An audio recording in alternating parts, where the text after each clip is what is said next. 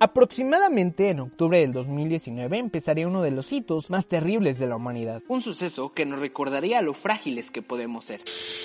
Videos circulaban en las redes sociales. Ciudadanos de Wuhan se desmayaban sin razón alguna. Nadie sabía qué estaba pasando. La incertidumbre abundaba y el miedo aparecía. Estos videos alertaban a la población, Pero la vida de las personas continuaba su curso. hasta que el 17 de noviembre de 2019 se registraría el paciente cero de un nuevo y desconocido virus. El COVID-19.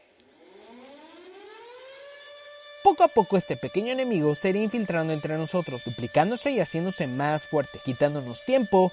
Vida y seres queridos. A mediados del 2020 el COVID había llegado a todas partes. Tomó nuestras debilidades y las usó a su favor. Los gobiernos empezaron a caer, la sociedad se dividía y la economía entró en crisis. Nadie se esperaba un golpe tan fuerte. Las malas noticias abundaban. Hasta finales de julio, Cuando un rayo de esperanza llegaba a nosotros.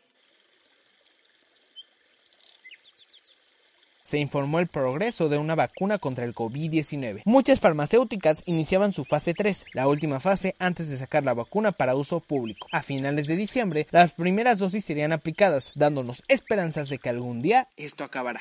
Pero aún así, actualmente la vacuna no es una solución para todos. Son contados los que pueden tener acceso a la vacuna, pues la demanda es mucha, Y unos son más vulnerables que otros. Así que poco a poco la gente se irá vacunando. Poco a poco recuperaremos nuestro mundo. Y tal vez hoy no todos nos podamos vacunar, Pero todos nos podemos cuidar. pues algo que nos enseñó el COVID fue a pensar en el otro, pues nuestras acciones tienen consecuencias graves. Y no solo para uno mismo, sino también para los demás. Al no cuidarnos, no solo ponemos en riesgo nuestra vida, sino también ponemos en riesgo la vida de las personas que están a nuestro alrededor. Así que tú, ¿por quién te cuidas?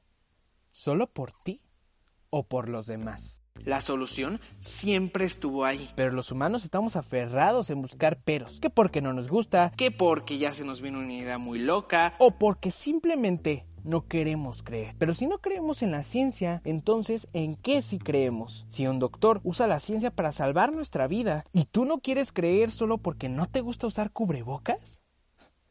Hemos llegado al punto de ponerle peros a la vacuna Tal vez por miedo, ignorancia. o porque desconfiamos de la autoridad. Pero no hay que dejarse llevar de esas inseguridades. Tenemos que investigar antes de hablar. Oír a los expertos, porque claro, le voy a creer más a un científico que ha estudiado gran parte de su vida y que ha buscado el bienestar de la humanidad. No a una persona famosa que tal vez sí ha leído muchos libros en su vida, pero no es experto en el tema. Es válido tener una opinión diferente, pero no saquen conclusiones antes de investigar. Vean todas las posibilidades y saquen su propia opinión. Pero oigan a los expertos. No solo a la gente con fama y poder. Esta pandemia también nos ha mostrado lo peor de nosotros. Nos obligó a detenernos y enfrentarnos con todos esos demonios que llevamos dentro. Nos hizo extrañar cosas que veíamos muy normales y nos hizo valorar muchos aspectos de nuestra vida. Sé que muchos han perdido la esperanza en la humanidad, Pero hay que seguir adelante. echándole ganas y trabajando para ser mejores cada día. Yo he depositado mi esperanza en los doctores. Esos héroes sin capa que se están partiendo la madre por los demás. Doctores que podrían renunciar, pero no lo han hecho. También deposito mi esperanza en la gente que ha ayudado a las personas y que se cuida por los demás. Ellos son la prueba de que el mundo aún no está podrido. Y quiero seguir creyendo en la humanidad, porque creo que podemos ser mejores después de todo esto, pues hemos vivido cosas horribles, Cosas que nos han dolido mucho. pero que nos han enseñado a reflexionar y a valorar. No dejo de tener fe en el mañana. Sé que algún día todo esto acabará y nos podremos ver y nos podremos abrazar otra vez. Pero ¿seremos diferentes? ¿Habremos aprendido algo de todo esto? ¿Tú verás la vida igual que como la veías antes del COVID? Solo me queda decirte que te cuides, que aunque te vacunes, te sigas cuidando. Es la única manera de proteger a los demás. Es la única manera De proteger a nuestros seres queridos. Te invito a informarte, a reflexionar y a recalcular tu camino. Pensemos cómo queremos ver el mañana. Pensemos a dónde queremos llegar.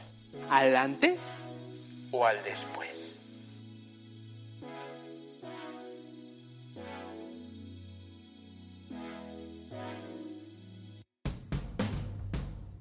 Espero te haya gustado este segundo episodio. Recuerda seguirnos en todas nuestras plataformas. Instagram, Facebook, Spotify y YouTube, donde estaremos subiendo contenido diferente. esto fue relevante. Cuídense mucho y hasta la próxima.